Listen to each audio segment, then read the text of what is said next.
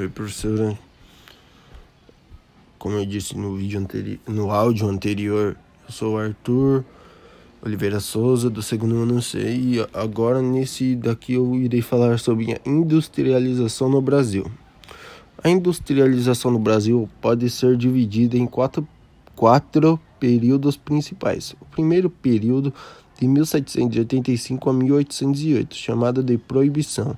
O segundo período, de 1808 a 1930, chamado de Implantação. O terceiro período, de 1930 a 1956, conhecido como Fase da Revolução Industrial Brasileira, e o quarto período após 1956, chamado de Fase da Internacional, inter, internacionalização da economia brasileira.